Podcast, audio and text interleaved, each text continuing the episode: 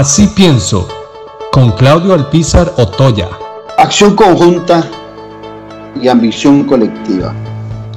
Definitivamente lo que hemos venido padeciendo en las últimas décadas es un deterioro de esa ambición colectiva que debe tener toda nación para buscar como sociedad eh, puntos de éxito, cambios en los errores, cambios en la estructura, en relación de buscar una acción en conjunto que nos permita transformar aquellas cosas que nos están haciendo daño o que no nos están produciendo eh, esas acciones necesarias para que nuestro país retome el camino hacia el desarrollo.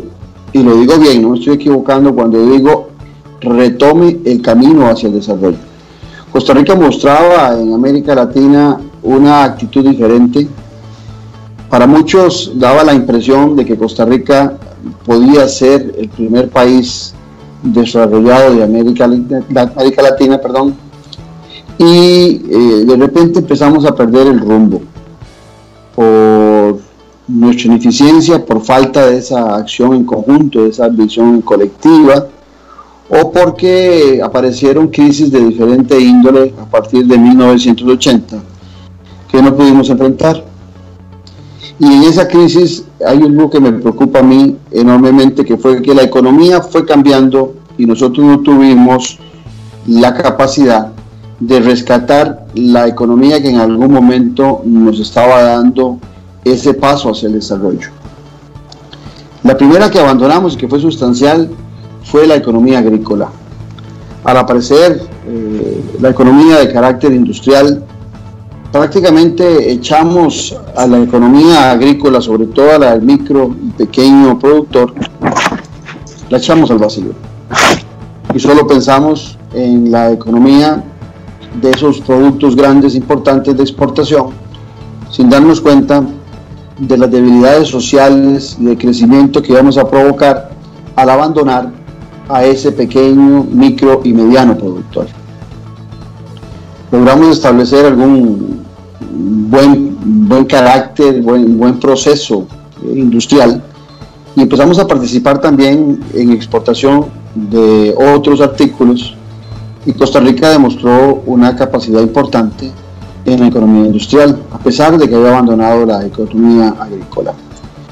Pero hoy, en donde nuestra economía se está basando en los servicios, donde estamos dando un giro hacia los servicios, eh, hemos dejado a la industria de lado y ni qué decir a la economía agrícola.